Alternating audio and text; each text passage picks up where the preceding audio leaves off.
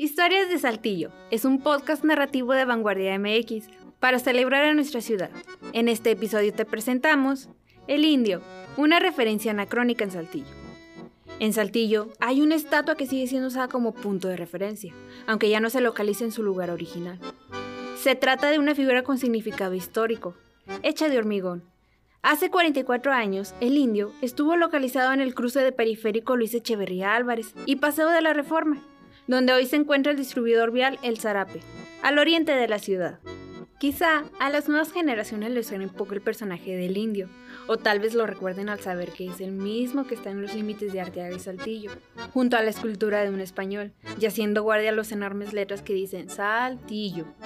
Pero antes de que el indio y el español llegaran a las afueras de la ciudad, tuvieron una historia y una razón para ser elaborados de forma conjunta. En el caso del Tlaxcalteca, fue usado como señal de ética comunitaria desde los últimos años de 1970. Entonces, era muy común que se dijera pasando el indio, antes de llegar al indio, o entre el indio y la lechera. No había puentes, vialidades tan rápidas ni un enorme zarape como lo hay ahora.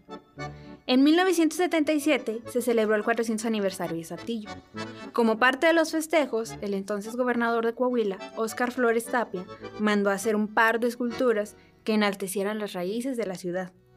El trabajo se asignó al escultor César Ledesma Bonilla, quien fue alumno de Francisco Zúñiga y Diego Rivera. La entrega del pedido fueron dos esculturas con cerca de 5 metros de altura cada una, ambas de hormigón, con rasgos sólidos y toscos, según describe el historiador Carlos Recio en su libro Espacios Urbanos. Así se buscó representar el papel de los indios tlaxcaltecas y los españoles durante la fundación de la ciudad.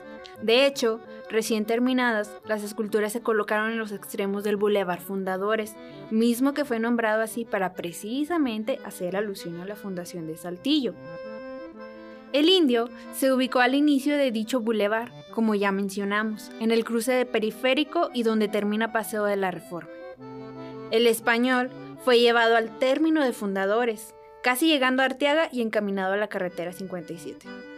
La popularidad y recibimiento que tomó el indio como seña de rumbo se debió a la ubicación que tuvo, en medio de vialidades amplias y muy transitadas, esto lo llevó a ser una de las figuras más conocidas tanto por los locales como por los visitantes.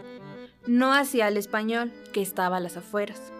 Aunque esto pudo haber sido al revés, se dice que inicialmente Flores Tapia consideró colocar la estatua del español en Saltillo y la del indio en Arteaga.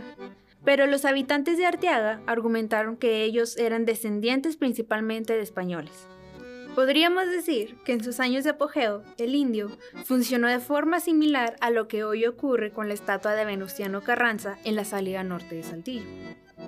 Sin embargo, a pesar de su reconocimiento social y hasta funcionalidad vial, a inicios de 1990, el indio fue recorrido varios centenares de metros hacia el oriente, muy cerca de la calle Juan Navarro, aún sobre fundadores.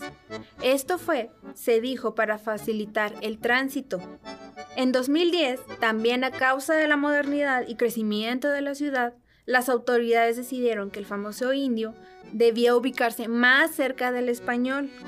Cuando comenzó la construcción del megadistribuidor vial El Zarape, el indio no tuvo lugar en este proyecto.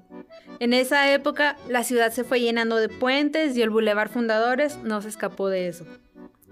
Desde entonces, ambas esculturas se hacen compañía en los límites de Saltillo y Arteaga. Aunque no están totalmente de frente uno del otro, sus rostros ligeramente girados permiten que se vean simultáneamente.